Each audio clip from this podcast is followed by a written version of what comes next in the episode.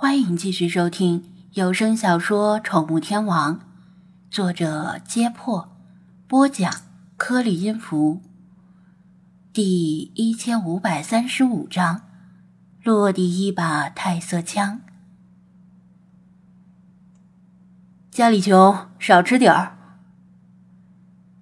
张子安一脸黑线的看着费尔南多狼吞虎咽，那可都是他带来的食物，这家伙吃起来一点儿都不客气。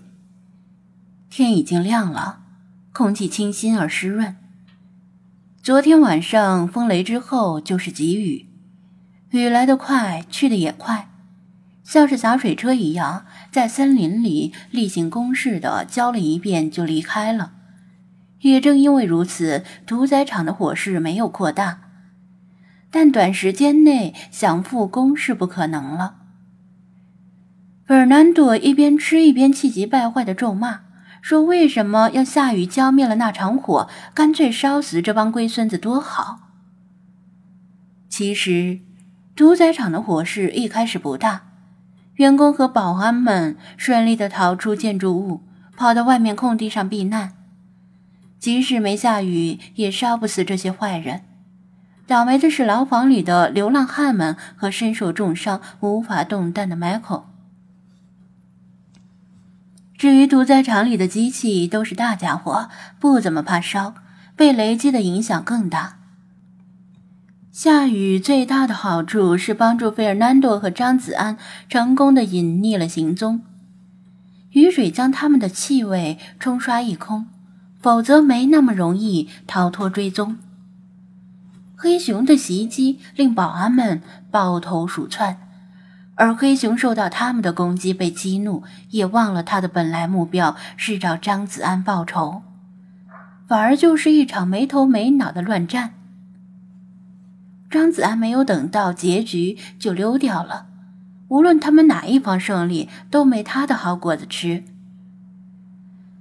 费尔南多还真在外面等着他，倒不是说这个墨西哥流浪汉有多么的讲义气，而是费尔南多也不知道怎么离开森林，否则早就独自跑了。等他靠近后，费尔南多就从树上跳下来，激动的要跟他来个热情的拥抱，被他给推开了。费尔南多看见张子安还牵狗带猫的，很是惊奇。不过当时没时间多说多问，张子安带着他找到自己藏行李的地方，把他当苦力，让他背着行李，自己抱着笔记本电脑，又招呼一声陆群，在黑暗中胡乱找了个方向跑，急急如丧家之犬，惶惶似漏网之鱼，总之跑就是了。这一通跑，直到天亮了才停下来休息。两个人都累得要死。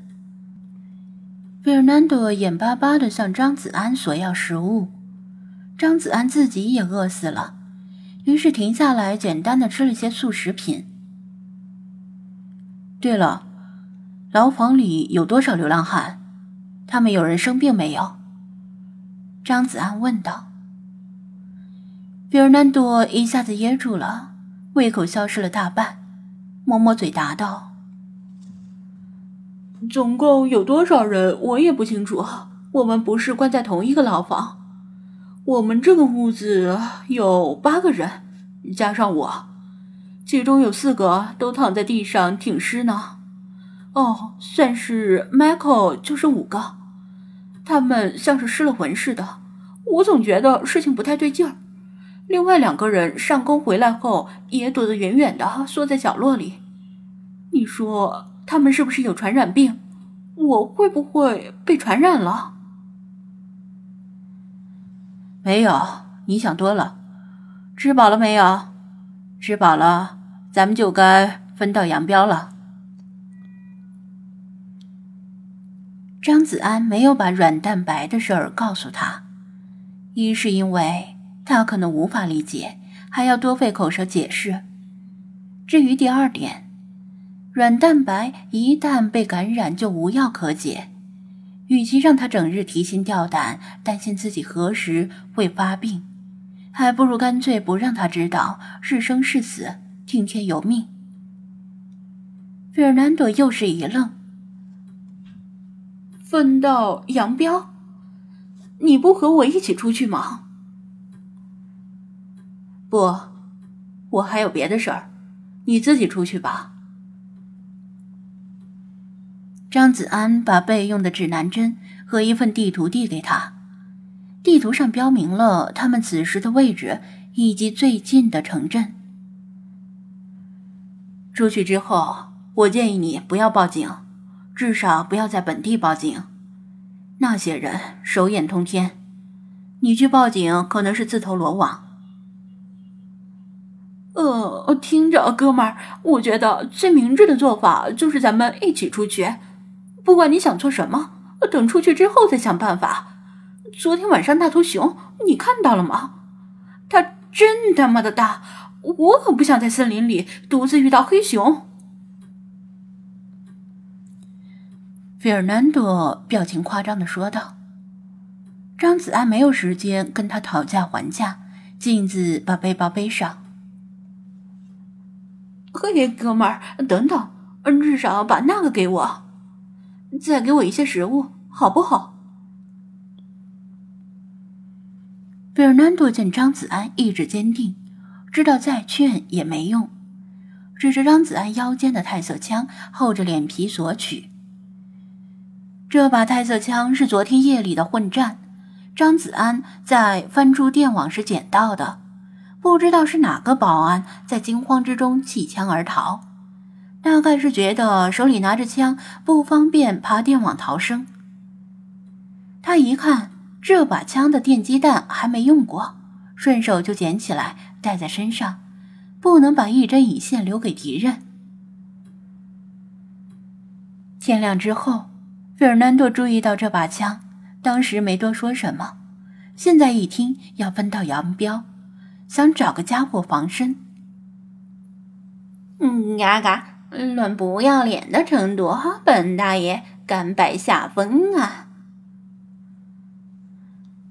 一到白天，理查德恢复了活力，讥讽的说道。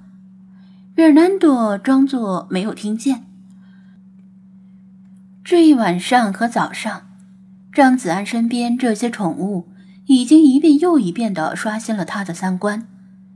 无论是机警威风的德牧，还是各具特色的几只猫，或者是那只怕生的小猴子，以及这只大嘴巴的鹦鹉，甚至还包括那只罕见的猫头鹰，每每令他感觉自己是在做梦。你按着地图走，两三天就能跑出去。你现在吃饱了，两三天不吃东西也饿不死。太色枪我还要用到，不能给你。张子安断然回绝他的不合理要求。